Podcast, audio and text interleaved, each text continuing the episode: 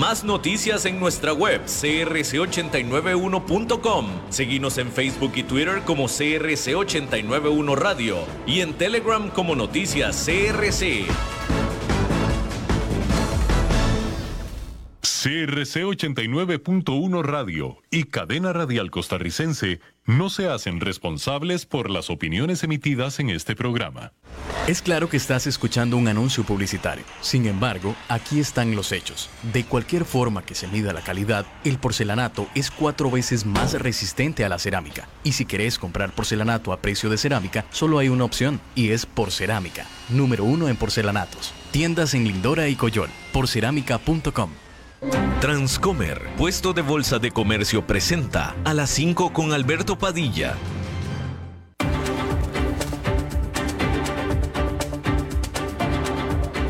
Inicia a las 5 con Alberto Padilla.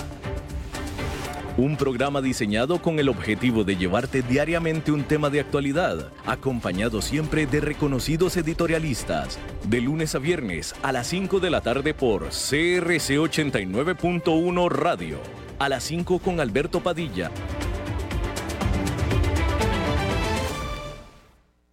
Hola, ¿qué tal? Saludos, bienvenidos a esta emisión de A las 5 con su servidor Alberto Padilla. Muchísimas gracias por estarnos acompañando. Gracias por estar ahí le mando cálidos saludos desde la señal de CRC 89.1 Radio en San José, Costa Rica, desde donde estamos transmitiendo hasta el punto en el tiempo y en el espacio en el que usted nos está escuchando, porque estamos saliendo en diferentes vías simultáneamente.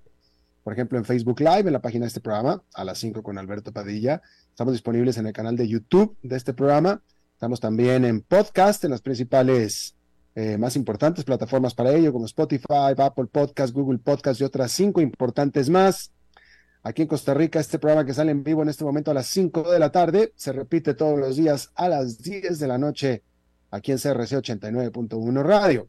En esta ocasión me acompaña, tratando de controlar los incontrolables, el señor David Guerrero y la producción general de este programa, siempre poderosa, desde Colombia, a cargo del señor Mauricio Sandoval. Déjeme comenzar informándole que un barco carguero, un buque carguero, finalmente zarpó del puerto ucraniano de Odessa en el Mar Negro después de haber permanecido atrapado ahí desde que comenzó la invasión eh, rusa a Ucrania en febrero del año pasado. La semana pasada, Ucrania anunció un nuevo corredor en el Mar Negro para la liberación de buques mercantes que habían quedado atorados, atrapados en sus puertos cuando la inflación en febrero del año pasado. Sin embargo, a pesar de este anuncio, Rusia no ha, se ha negado en realidad a dar aseguranzas de que este corredor sea seguro por parte de sus propias fuerzas militares. Y es que Rusia ha amenazado con tratar a cada buque que salga de Ucrania o que vaya hacia Ucrania como objetivos militares. Hasta ahora no ha pasado nada al respecto, pero eso es la posición de Rusia a este respecto.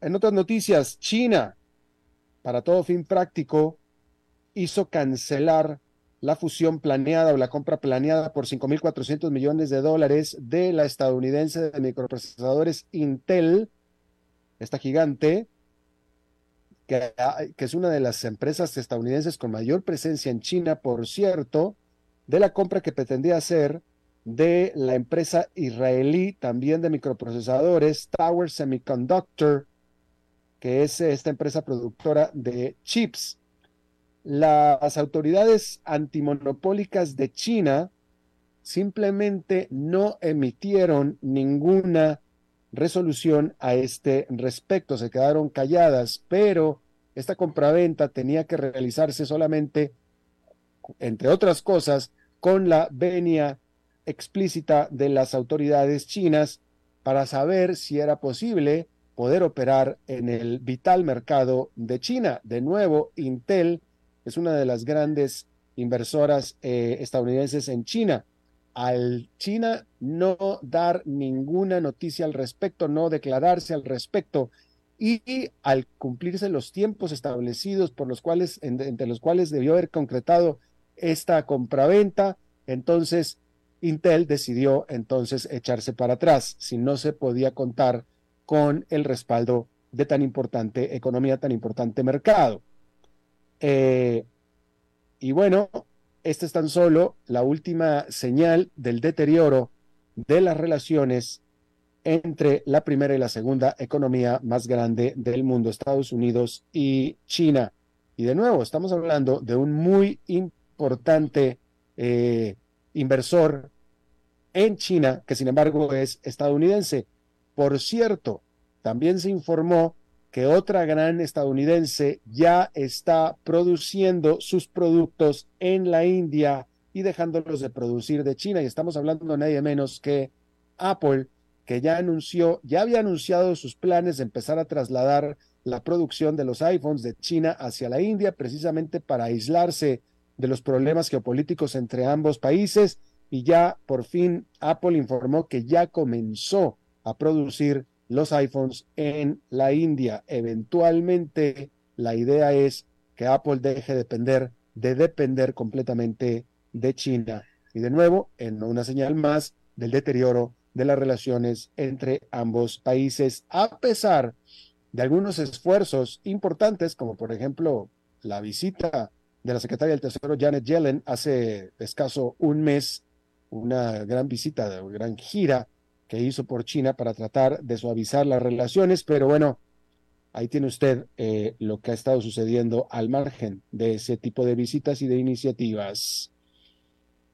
Hay que decir también que Alemania, el país más grande, la, la economía más grande de eh, Europa, eh, el gobierno ahí de Alemania respaldó una iniciativa de ley que permitiría a los adultos en Alemania el portar, el poder poseer hasta 25 gramos de cannabis, marihuana si usted quiere, para su uso personal.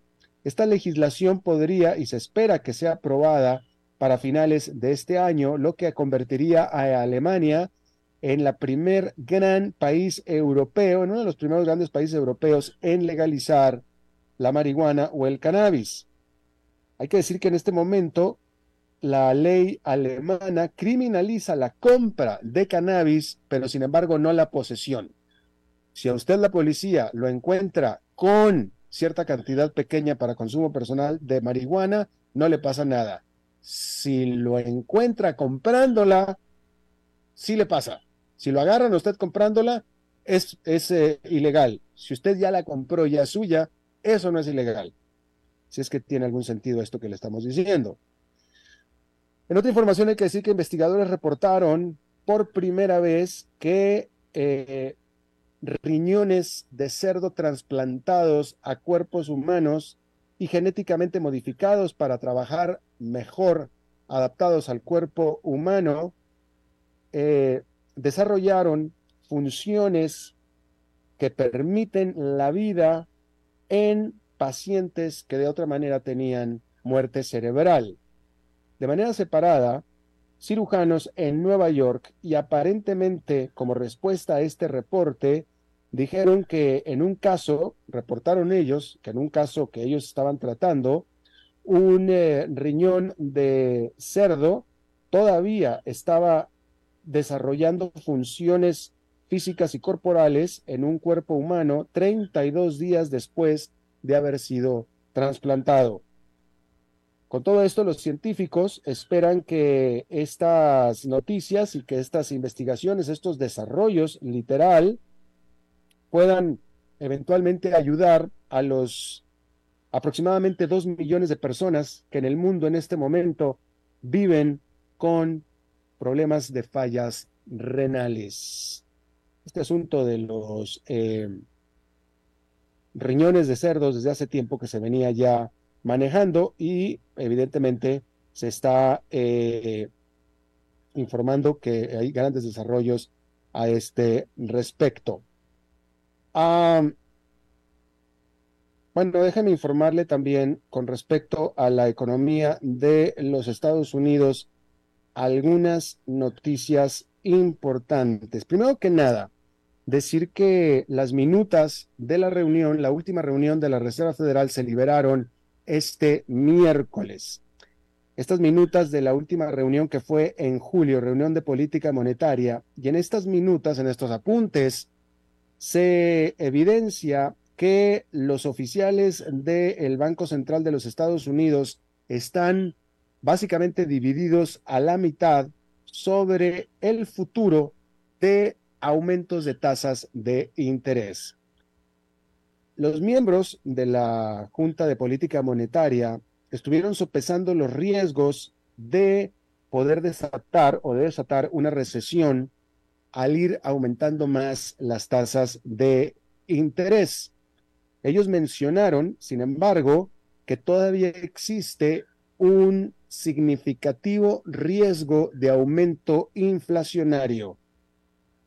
De hecho, la mayoría de ellos está viendo todavía un significativo riesgo de aumento inflacionario, pero sin embargo están preocupados que si siguen combatiendo este riesgo, aumentando las tasas de interés, pudiera llevar a la economía de los Estados Unidos a una recesión. Hay que decir que los mercados cayeron como respuesta a esta, eh, a esta noticia. La próxima reunión de política monetaria de la Reserva Federal va a ser en septiembre. Hay que decir que allá en Nueva York, como estábamos diciendo, los mercados cayeron. El índice industrial Dow Jones quedó con, eh, con una caída, permítame, el, índice industrial Dow Jones con una caída de medio punto porcentual. El Standard Poor's 500 cayó tres cuartos de punto porcentual y el Nasdaq Composite con una caída de 1,15%.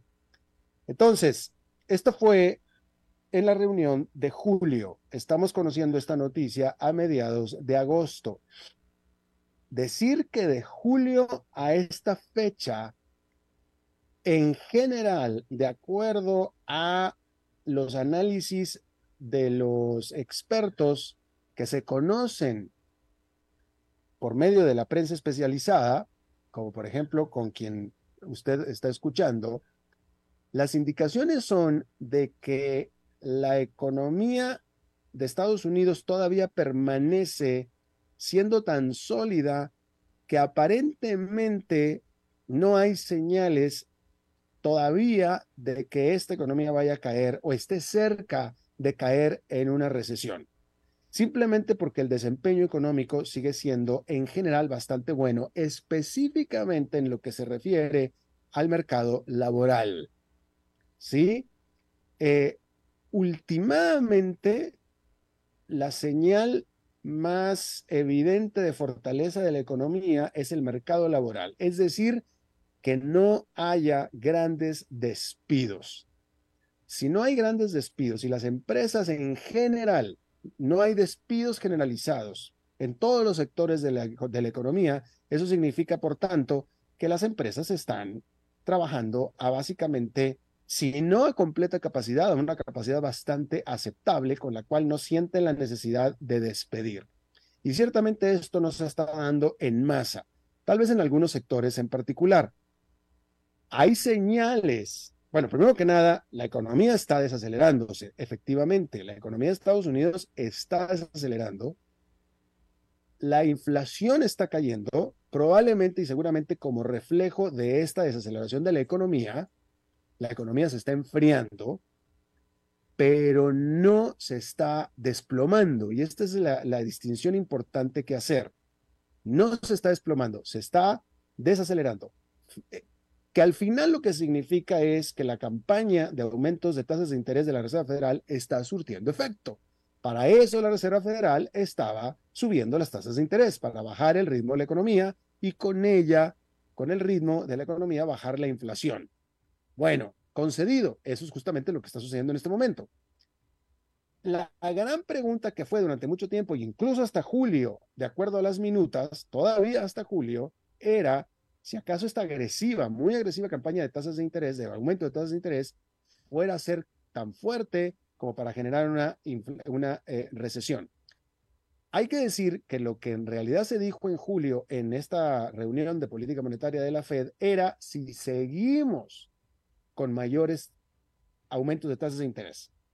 Es decir, pareciera que lo que estaban ellos infiriendo era, si paramos ahora, seguramente no va a haber recesión. Si seguimos subiendo, entonces sí podemos desatar una recesión. Eso es aparentemente lo que estaba infiriéndose. Entonces veremos qué es lo que sucede en septiembre. Pero lo que yo le quiero decir aquí es que eh, aparentemente los eh, oficiales de la Reserva Federal piensan que como están las cosas, no estamos en riesgo de recesión todavía. Si la inflación no baja, que la inflación todavía está cerca de 4% y el objetivo tiene que ser de 2, entonces, esa, es la disyuntiva que ellos tienen, si deben, si deben de seguir con el aumento de tasas de interés, y ahí es donde ellos piensan que hay riesgo de que se genere una recesión económica. Pero el punto es que hasta este momento pareciera que no es así, mientras no haya más aumentos de tasas de interés. Veremos qué sucede en septiembre, pero por lo pronto es que si estamos así, no hay mucho riesgo de recesión. Eso es el consenso de los analistas, hasta este momento pareciera que los oficiales de la Reserva Federal están más o menos de acuerdo. Sin embargo, sin embargo, hay varias señales preocupantes porque efectivamente no ha habido muchos despidos todavía, ciertamente no generalizados, pero ya le hemos informado aquí que el consumidor de los Estados Unidos está mostrando todavía está consumiendo de manera fuerte. Hay que recordar que el consumo es más de tres cuartas partes de la economía de los Estados Unidos, pero están consumiendo menos. Y esto que están consumiendo lo están comenzando a hacer cada vez más con deuda. Y hemos hablado aquí de los aumentos de deuda de tarjeta de crédito, cosa que no es buena.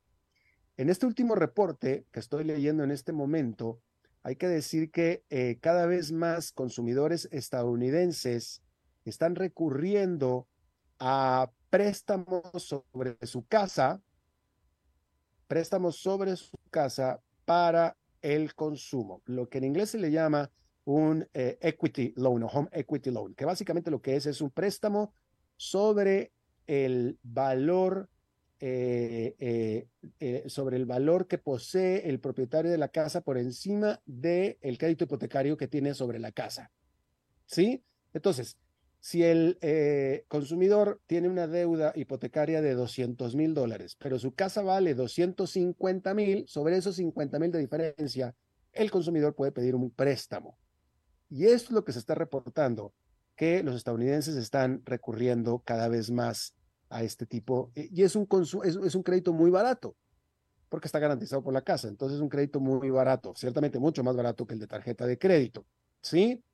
Hay que decir que las tasas de interés en este momento en los Estados Unidos están altísimas para el nivel de Estados Unidos, acercándose a 7%, que en Estados Unidos es muchísimo, una tasa de interés de 7% en dólares. Eh, usted, si me está escuchando en cualquier otro país de América Latina, seguramente se está riendo de este eh, nivel de 7%, que en muchos países es francamente un regalo, pero en Estados Unidos es muchísimo, ¿sí? y decir que el, precio de las casas en general se ha mantenido, estos no han caído. Entonces, por tanto, eh, de acuerdo a, los propios datos de la Reserva Federal, los eh, dueños de casas en los Estados Unidos de manera general, de manera colectiva, están, eh, poseen 30 billones, en inglés 30 trillion, 30 billones de dólares en valor propio de sus casas, en el famoso home equity, ¿sí? Como resultado de esto, eh, se reporta por parte del Home Equity Lines of Credit, ¿sí? Que los consumidores han estado aumentando los pedidos de crédito sobre la ganancia de su casa en un 50% durante el 2022. Subió en un 50% comparado con el nivel que se reportaba dos años antes. Y esto fue hasta el año 2022. Todavía falta el dato del 2023. Esto de acuerdo, discúlpeme, de acuerdo a la eh, Asociación de Banqueros Hipotecarios de los Estados Unidos, al Mortgage Bankers Association. ¿Sí? La razón que los consumidores dieron en general para pedir estos créditos fue para renovaciones y remodelaciones, remodelaciones y mejoras de sus propias casas. Eso fue lo que dijeron. Es imposible saber si eso fue generalmente lo que hicieron, pero eso fue lo que dijeron que iban a hacer con eso. En cualquier caso, estos créditos han estado aumentando. Eso es por un lado. Eh, esto es señal de que les está faltando dinero a los estadounidenses. Bueno, no necesariamente. Puede, puede ser señal de confianza. ¿Sí? Puede ser señal de confianza. Si en realidad usaron ese dinero para mejorar su casa, evidentemente tienen confianza sobre el futuro, sobre su casa. Malo fuera si tuviéramos señales de que lo están haciendo para consumir o para vivir. Pero de nuevo, eso fue lo que dijeron. Hay que, hay que, la, gran pregunta es si eso es finalmente lo que hicieron. Bueno, eso es por un lado. Esa es una señal. ¿Sí? Otra señal. Déjeme le digo, esta es más a nivel eh, mundial. Hay que decir que el año pasado, que el año pasado hubo una fuerte, muy fuerte alza de tasas de interés a nivel mundial y la inflación permanecía alta a nivel mundial también, tanto en Estados Unidos como en Europa sobre todo, hay que decir que la cantidad total de riqueza de los hogares del mundo, estamos hablando de todo el mundo, la eh, cantidad total de riqueza de los hogares del mundo cayó a su nivel más bajo desde la crisis financiera del 2008. Hay que decir que el gran total de la riqueza privada del mundo cayó el año pasado un 2,4% para un total de 454 4 billones de dólares. En inglés serían trillions, en español son billions, 454.4, de acuerdo a este reporte anual que elabora Credit Suisse y VS sobre eh, la riqueza mundial, este reporte sobre la riqueza mundial. Ahora, desagregando todo esto, gran parte de esta caída en la riqueza mundial, contando la de usted y la mía también, se dio por las pérdidas que hubo en los mercados de valores y en los mercados de bonos, los cuales, como usted bien infiere, desproporcionalmente afecta a los más ricos. ¿Sí?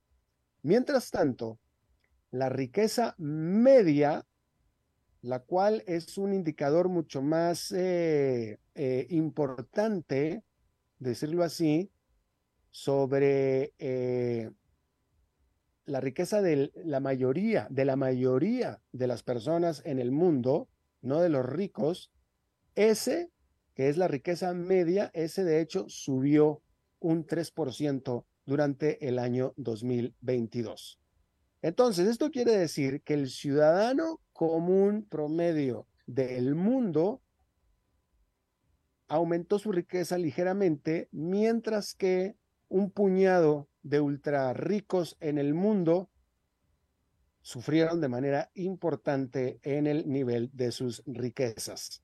¿Sí? Hay que decir que eh, como resultado de todo esto, y este es un dato preciso, es que durante el año pasado, la cantidad total de personas millonarias en el mundo la, la, cantidad total de personas millonarias en el mundo, que son personas que tienen mínimo un millón de dólares en activos, disminuyó en 3,5 millones de personas. 3,5 millones de personas en el mundo durante el año pasado dejaron de ser millonarios. Eran millonarios antes del 2022, durante el 2022 dejaron de serlo en términos de millones de dólares. Y así Actualmente existen en el mundo solamente alrededor de 60 millones de personas con activos por al menos un millón de dólares, es decir, millonarios, ¿sí? Ahora, por países, diferentes países sufrieron de diferente manera, ¿sí? Los Estados Unidos, que es el país que por mucho tiene más millonarios en el mundo, perdió solamente Estados Unidos un millón ochocientos mil millonarios, ¿sí? Eh, también Estados Unidos perdió a lo que se conoce eh, perdió en cantidad a lo que se conoce a los ultra ricos, ultra ricos, que son aquellos que tienen al menos 50 millones de dólares en activos. De estos, Estados Unidos tiene el día de hoy o perdió durante el 2022 17.260 de ellos. ¿Sí? Con todo y esto, Estados Unidos permanece, pero por mucho, siendo el lugar que tiene más millonarios en el mundo, porque actualmente tiene más de 120 mil personas millonarias en el mundo. El que le sigue es China y China solamente tiene 33 mil. Estados Unidos tiene 120 mil en este momento. ¿Sí?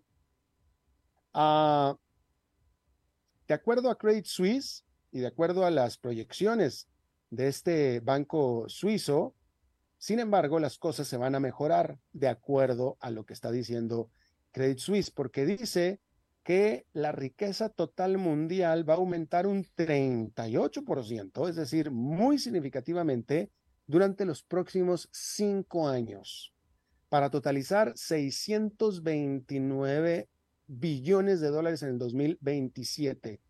Pero quizá más importante todavía que esto es que esta ganancia en riqueza va a ser liderada por países de ingreso medio. Y esto es una buena noticia.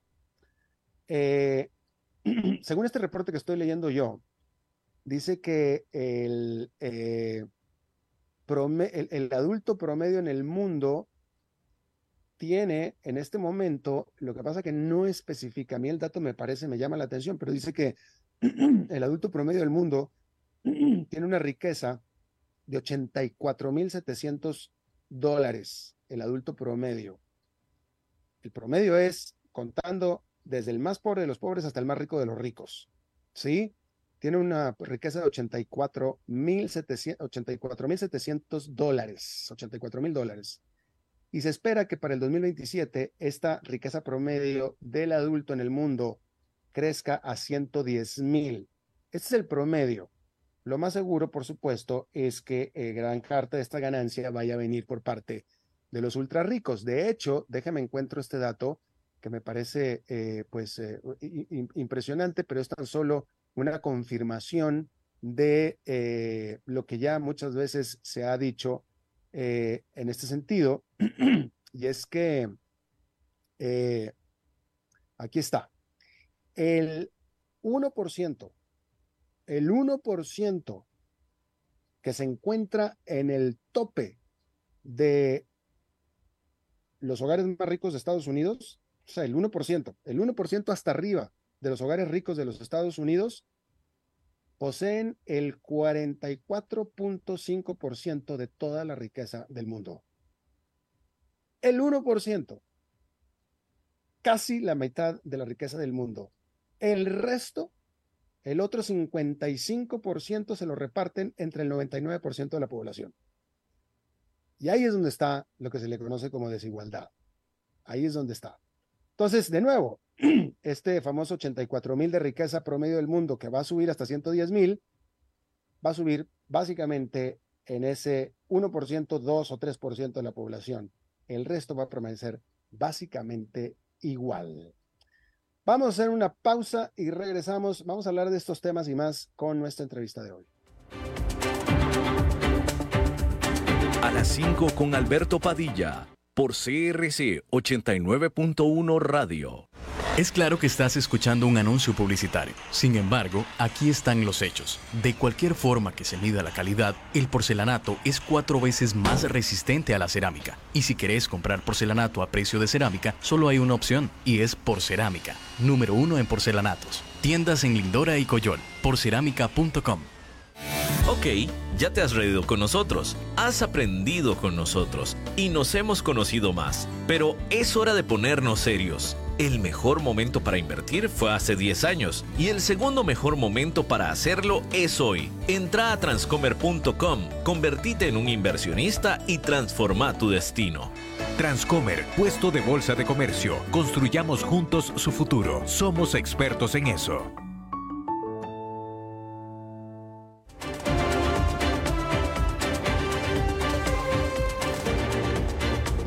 Seguimos escuchando a las 5 con Alberto Padilla.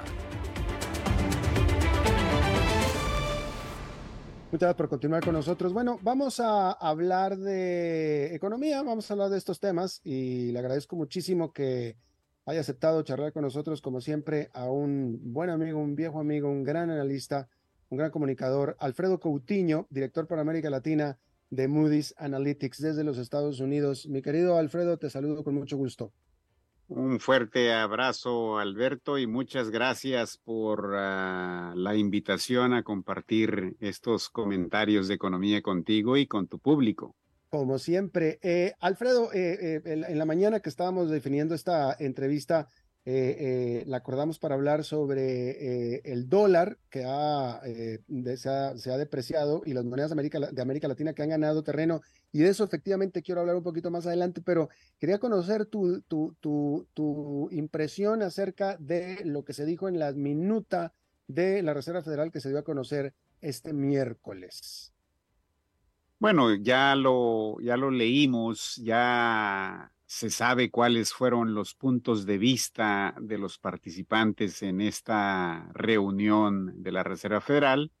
Y bueno, queda aún el, el, el sabor de que la Reserva Federal posiblemente no haya terminado todavía con el ciclo de alzas de tasas. Y básicamente por la preocupación de que eh, el apretamiento monetario que se ha llevado hasta ahora en los Estados Unidos, si bien ha estado ya teniendo un efecto sobre el consumo y la inversión, eh, de tal manera de bajar las presiones de demanda sobre los precios, también existe la preocupación de que es prematuro detener el ciclo de alzas por un lado, y es todavía mucho más arriesgado empezar a pensar en el inicio de un ciclo de recortes de tasas. En ese sentido, yo creo que la Reserva Federal es muy precavida, eh, con mucha razón. Yo creo que la inflación puede sorprender no solamente en los Estados Unidos, sino en algunos países alrededor del mundo. En ese sentido, yo creo que eh, después de haber cometido aquel error inicial de eh, pensar que el rebote inflacionario que se estaba dando ya en la segunda mitad del 2020, después del brote de la pandemia, los bancos centrales pensaron que iba a ser transitorio y mira, llevamos ya dos años con una inflación muy por encima de los niveles establecidos por los bancos centrales. En ese sentido, yo creo que la Reserva Federal está aprendiendo la lección y creo que más vale que se mantengan precavidos y no empiecen a bajar la guardia con anticipación. Yo creo que ese es el mensaje básicamente detrás de estas eh, minutas de la reunión monetaria de la Reserva Federal. Eh, eh, otra de las de lo que la prensa eh, se fijó de estas minutas era de el uh, temor que los miembros de la de la, de la, de la Junta de Política Monetaria de la, de la Reserva Federal tienen sobre generar una recesión de seguir con los aumentos de tasas de interés. Pregunta, ¿tú eres de los que piensa que esta economía se dirige a un aterrizaje suave, por lo tanto no habrá recesión? ¿O tú, es, tú eres de los que piensa que hay señales de que habrá recesión en el futuro? Yo creo que la posibilidad de recesión existe, como existe en Estados Unidos, como en muchos países del mundo. Sin embargo, yo creo que los bancos centrales y sobre todo los pilotos que manejan el Banco Central, y yo diría más que nada los pilotos, los, los capitanes, los comandantes que están a cargo del, del avión, tienen la experiencia suficiente para uh, poder determinar con anticipación eh, la dirección en que se está moviendo la actividad económica y en base a eso regular el timón de la economía de tal manera que no se presente una caída brusca en la economía. En ese sentido, mi punto de vista es que eh, todavía no hay evidencia contundente de que el nivel de restricción monetaria en los Estados Unidos esté generando un, una baja muy importante en la altitud de la economía. Yo creo que se está moderando, así lo, así lo indican los datos de actividad económica, sobre todo en el primer, en la primera mitad del año, la actividad económica todavía continuó creciendo a tasas muy importantes, a tasas sólidas el mercado laboral continúa eh, agregando puestos de trabajo en menor medida, se están moderando las contrataciones y sobre todo los sueldos continúan siendo bastante sólidos. En ese sentido, yo creo que no hay evidencia para pensar la economía se está dirigiendo hacia una recesión con los datos que tenemos hasta ahora. Claro. Claro. Bien, volviendo ahora sí al tema original pactado en esta entrevista, que es sobre el desempeño de las monedas, de algunas monedas latinoamericanas o del el dólar, eh, como se quiera ver. En países como México, como Colombia, y no se habla mucho, pero definitivamente en Costa Rica también, el dólar ha caído mucho de precio, o si lo quieres poner de otra manera, en la moneda nacional de estos países ha subido muchísimo frente al dólar. En el caso de Costa Rica eh, y también en, Colombia, ya los exportadores están eh, pidiendo que haya un cambio, si es que se puede, por parte de las autoridades, pero el, punto es que estos países temen de estar perdiendo eh, competitividad. e, e, en, este ambiente en el que históricamente el dólar siempre ha estado ganando terreno frente a estas monedas, ¿qué es lo que está pasando en este momento que, se, está pasando, que está sucediendo la tendencia absolutamente contraria? El dólar está cayendo. ¿Cómo es esto posible y cuáles son los efectos? Claro, yo creo que lo que está pasando en las monedas de mercados emergentes, particularmente en América Latina, es que por un lado sí está habiendo un debilitamiento del dólar como moneda. Esto lo que quiere decir es que ha perdido terreno por el ambiente de incertidumbre que ha rodeado al quehacer económico en los Estados Unidos, particularmente en materia de política fiscal. Bien sabemos todo el debate y toda la incertidumbre que se ha generado en el Congreso de los Estados Unidos a través de la discusión de eh, em, eh, levantar el límite del endeudamiento del gobierno de los Estados Unidos, que es un problema que generalmente sucede cada año o cada dos años, ¿verdad? Entonces, esto lo que genera, pues, es una incertidumbre muy importante para los inversionistas, porque si eso no sucede, entonces el gobierno de los Estados Unidos va a tener que parar algunas actividades o servicios públicos. Y eso, por supuesto, viene en detrimento de la actividad económica.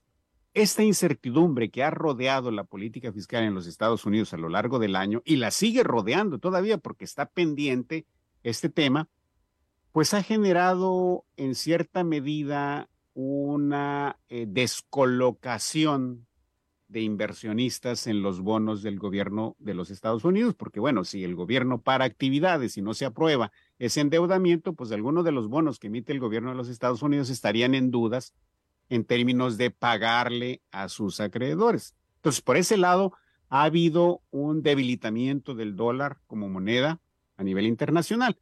Pero por el otro lado, viéndolo en términos de por qué se están apreciando las monedas de los eh, eh, mercados emergentes, particularmente en América Latina, yo creo que hay factores propios de cada región y de cada país que también explican el por qué en algunos países algunas monedas se han revaluado, yo diría más bien apreciado, porque tienen sistemas de, tipo de cambio flotante, se han apreciado, yo diría, de manera exagerada. Y esto no corresponde en realidad a los factores propios de la economía. Y en América Latina tenemos casos muy, muy importantes. Colombia, en primer lugar, que ha tenido una apreciación cambiaria del más de 20% en lo que va del año, desde finales del año pasado hasta mediados de, de, agosto. Luego tenemos a México con una apreciación del peso mexicano que anda alrededor del 15% y enseguida tenemos a Brasil que anda alrededor del 12%. Ahora, un factor importante en esto, Alberto, es el manejo de la política monetaria que han hecho los bancos centrales en estos países. En Brasil, la tasa de interés que maneja el Banco Central alcanzó un máximo de 13,75% en términos nominales. La inflación en Brasil ya cayó prácticamente a su objetivo de 3%. Eso lo que quiere decir es que la tasa real está presentando un atractivo muy importante para los inversionistas internacionales y están llevando sus capitales a invertir en Brasil. Ahora, la moneda brasileña no es la más revaluada es el, peso colombiano. Sin embargo, en el caso de Colombia, el diferencial de tasas entre la tasa que maneja el Banco Central y las tasas eh, externas es mínimo, es alrededor de 1.5%. Entonces aquí vemos que mientras en Brasil la tasa real es muy atractiva, y eso explica en gran medida la revaluación del real brasileño, en el caso de Colombia ese diferencial es prácticamente insignificante, de 1.5% en términos reales. Sin embargo, la moneda más apreciada es el, es, el peso colombiano. Ahora, ¿por qué?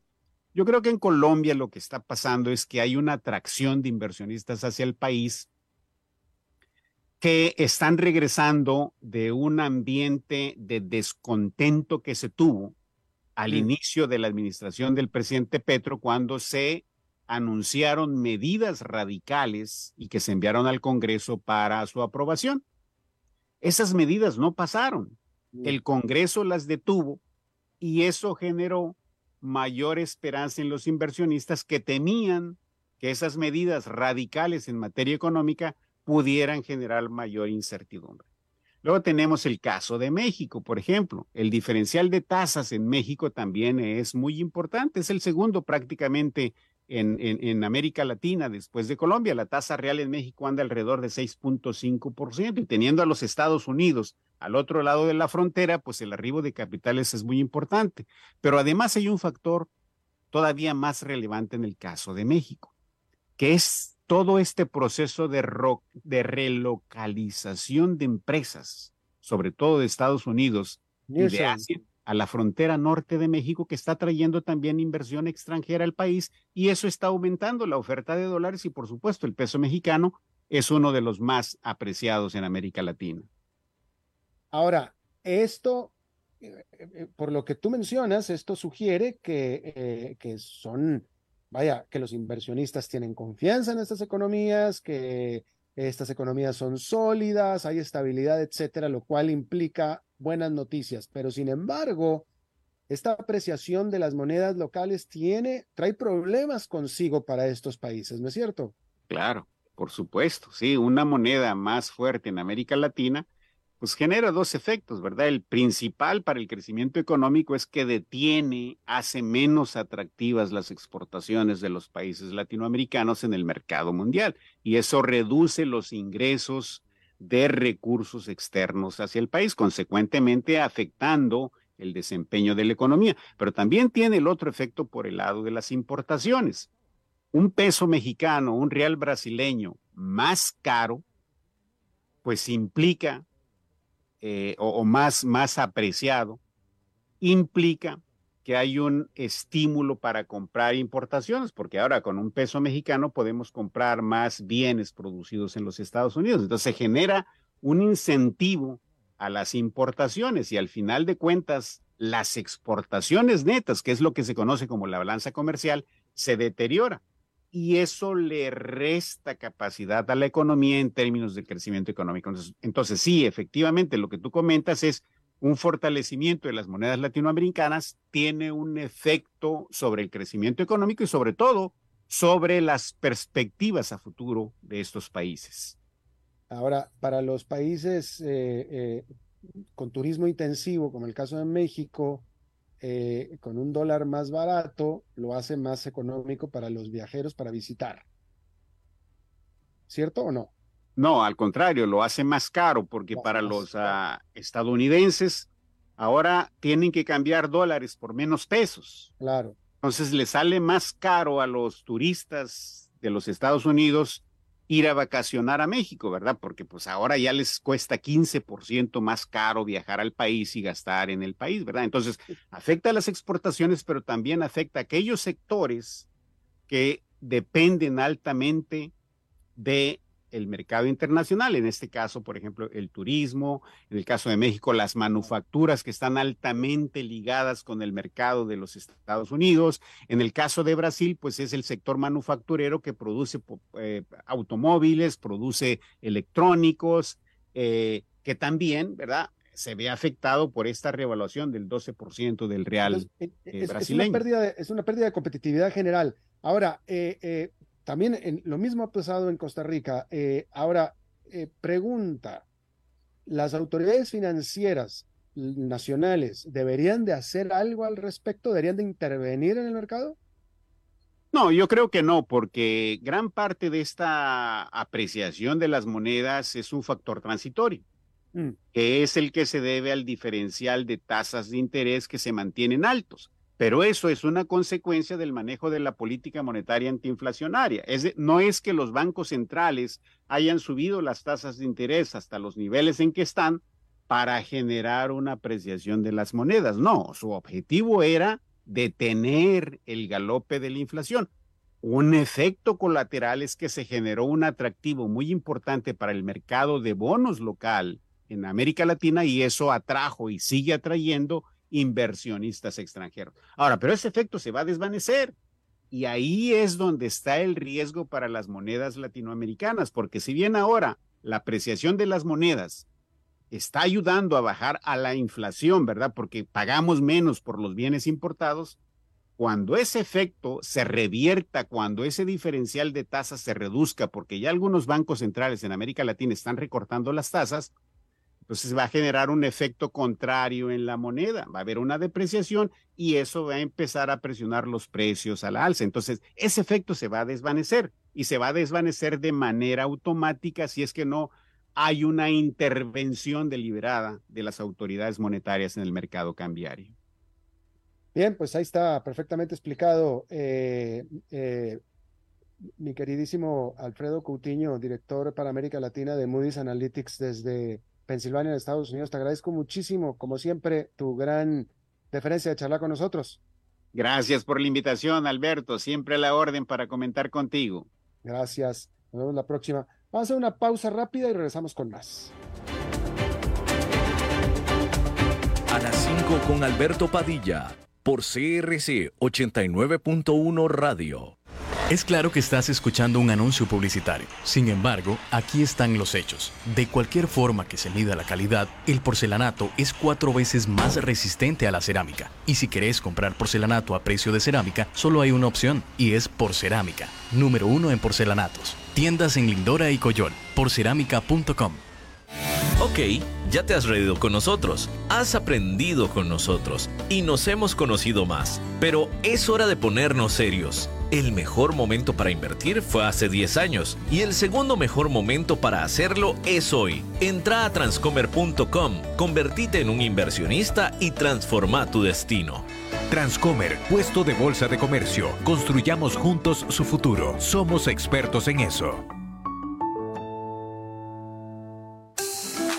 Vida, salud y bienestar. Por eso, vos y los tuyos necesitan agua purificada, ozonizada y embotellada San Ángel. Hace que tu vida sea más larga y saludable con agua San Ángel. Disfrútala naturalmente y viví una experiencia con agua purificada San Ángel. Pureza que se siente. Búscanos en Facebook como Agua San Ángel.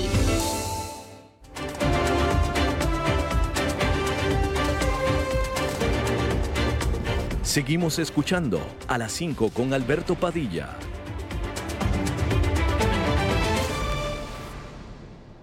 Bueno, muchísimas gracias por continuar con nosotros. Bueno, es miércoles y los miércoles siempre tenemos la visita, la participación de nuestra buena amiga que nos enlazamos a su programa en nuestra estación hermana de 94.7, Maritza. Maritza, ¿me escuchas? No, alto y claro, pero fíjate que no es mi programa. Yo quisiera, ni me pagan, chiquito. Este no es mío. Ay, ¿a dónde estás?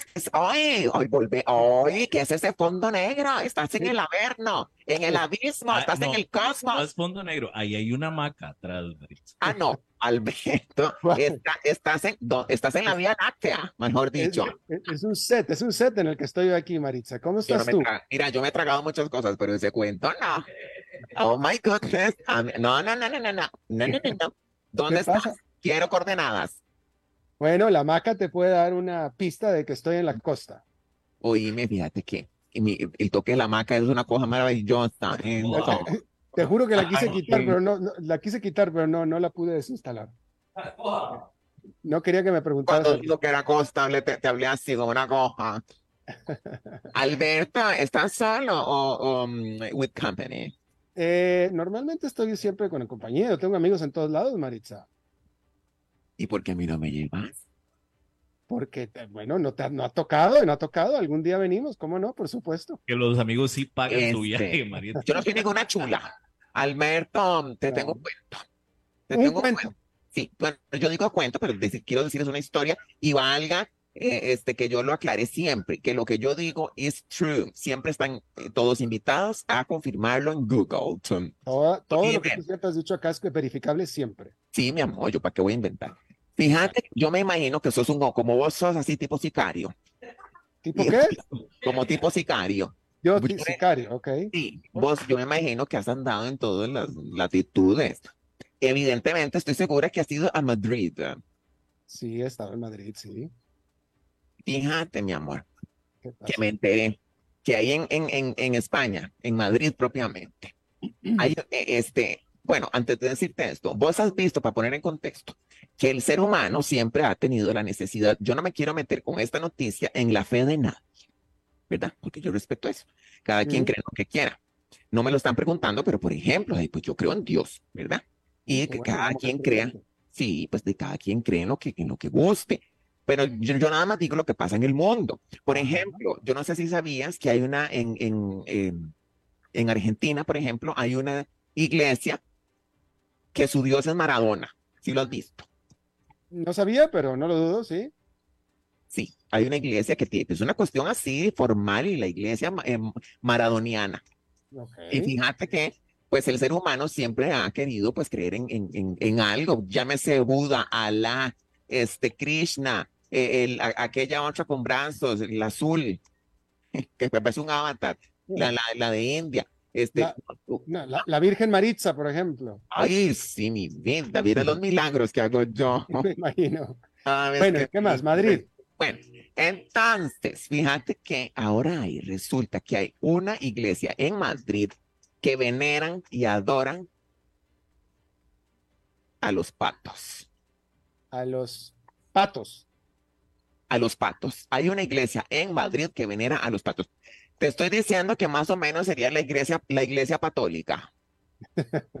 Efectivamente. A los patos, san- A los pato. patos, a los patos de hule. Albertito, vos entras. Y veme, veme cómo él me pone un doblante, semejante ignorante, que lo que estoy diciendo es así. Ellos, ellos se llaman la iglesia católica. No es un chiste. Y, y No. fíjate que vos entras a esa iglesia y hay videos para que se metan y se diviertan. Hay videos y tienen los, los, los famosos patos de hule, chiquiticos, por todo lado y, y la gente entra y, y, y, los cree un dios. ¿Vos qué pensás? ¿Que están esperando que el pato les haga un milagrito o qué? Fíjate que más o menos. Este, pero entonces eh, ellos dicen que eso vendría siendo el Vaticano. Exacto, sí. Alberto, no es un chiste. No es un No, chiste. oye, pero Maritza, estaba reflexionando. Maritza, por cierto, que el programa está cumpliendo, este mes cumplió ya cinco años el programa, ¿puedes creerlo? Ay, no, y, y, y, y- pero yo no he estado, eh, este, since the beginning. Hace cinco años tú eras una bebita, entonces todavía no podías, pero, Oye, pero tengo que decir, tomaba popón. Tengo que decir que de los varios años que has estado en este programa, esta es la primera historia Sí. rosa que nos platicas, es la primera, tengo que felicitarte. Pero mi amor, es que vos- yo no sé por qué me tienen a mí como encasillada, que yo solo, no, lo que pasa es que, ay, ay, veme cómo te entran los mensajes. Oíme, ¿A quién? ¿A mí? Sí. Ah, no, no, es a mí. Este, fíjate que me tenés encasillada, que yo solo hablo de ciertos temas. Pero es que, mi amor, a mí me golpea la realidad en la cara. Pero así me cae encima en la cara cada vez que yo me despierto y veo tanta cosa que yo digo, ¿cómo no voy a compartir esto? Por ejemplo, esta vez me llamó la atención esta iglesia, este, que es, fíjate que hacen casamientos y hacen bautismos. Este, es, toda una organización la iglesia católica. Entonces, o sea, es decir, ahí las parejas se van a casar en la iglesia católica. Ah, ¿Y, el, claro. ¿Y el, sacerdote qué? ¿Es un sacerdote católico? ¿Está vestido de pato o qué? Sí, Sí, fíjate que tiene como, ah. no, espérate, búscalo para que veas. Es muy parecido como esos, eh, esos vestidos que usa el Papa, perdonándolo la ignorancia, pues no sé qué, cómo se llaman esos vestidos, este blanco y la cosa, y, y, y, y yo sabía cómo se llamaba la carambada que se pone el Papa en la jupa. Se llama como, ay, se me fue. Este, tiene un nombre. Eh, eh, el, el, gorro del Papa, lo que vendría haciendo el gorro del Papa, este tiene un pato dibujado. Y fíjate, veme qué bonito. E, e, el, el, el, fundador se llama Leo Bassi, que él en realidad era, era, se dedicaba eh, este, al, al, al, lindo oficio de ser payaso. Te creo. Y fíjate, pero veme qué bonito, porque él tiene unos, él lo que dice, pues obviamente que son tintes humorísticos, la gente va a ir a reírse y a pasarla bien. Este, pero me gustó su ideología porque critica las cosas absurdas que tenemos los humanos y hasta tienen mandamientos católicos. ¿Quieres que te lea un par para que veas qué lindos mandamientos? Léeme tres. Ah, no, déme como él me pone el número. bueno, dos, dos, dice, está bien. Dice, amarás el buen humor sobre todas las cosas. Bien.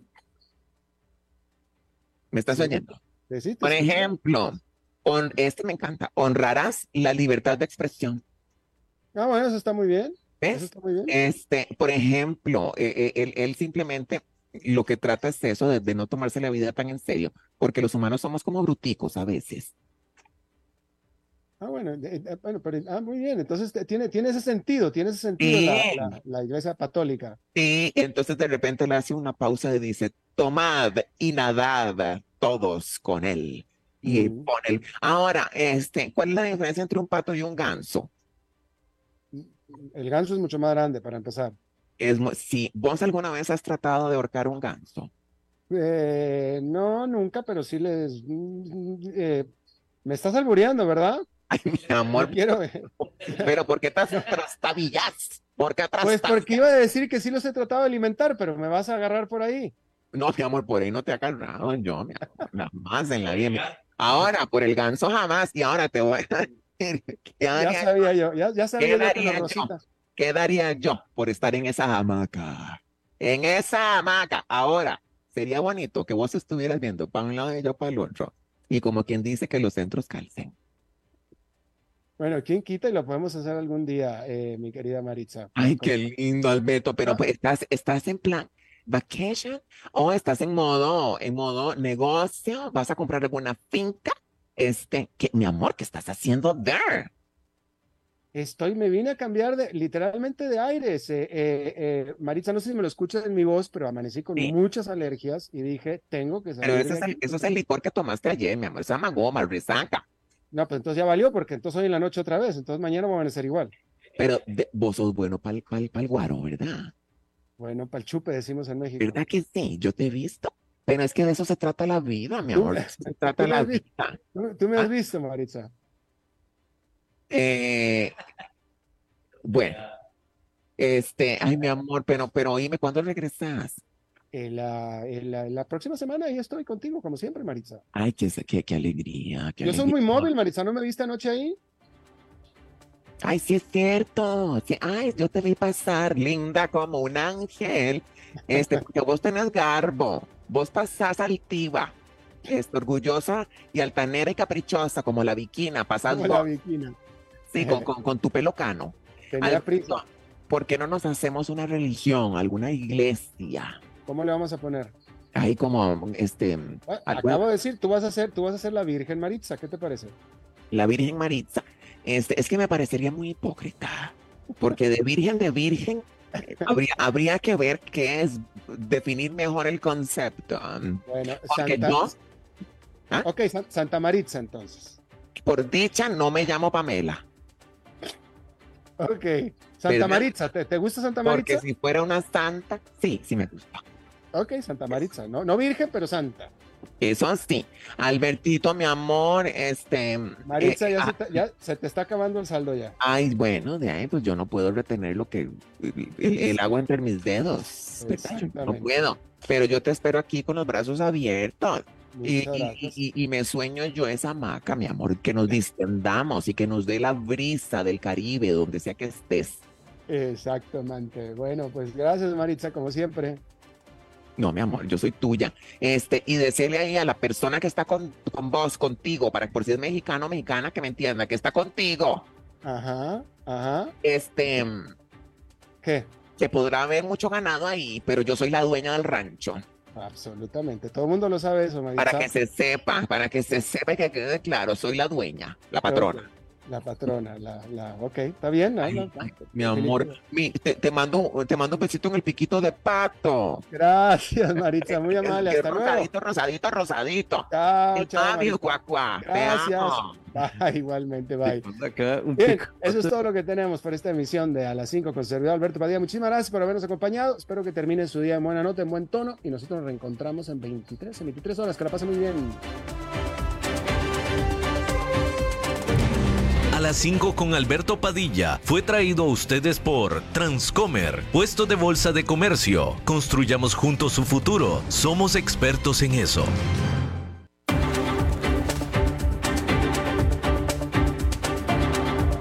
Concluye a las 5 con Alberto Padilla un programa diseñado con el objetivo de llevarte diariamente un tema de actualidad, acompañado siempre de reconocidos editorialistas, de lunes a viernes a las 5 de la tarde por CRC 89.1 Radio, a las 5 con Alberto Padilla.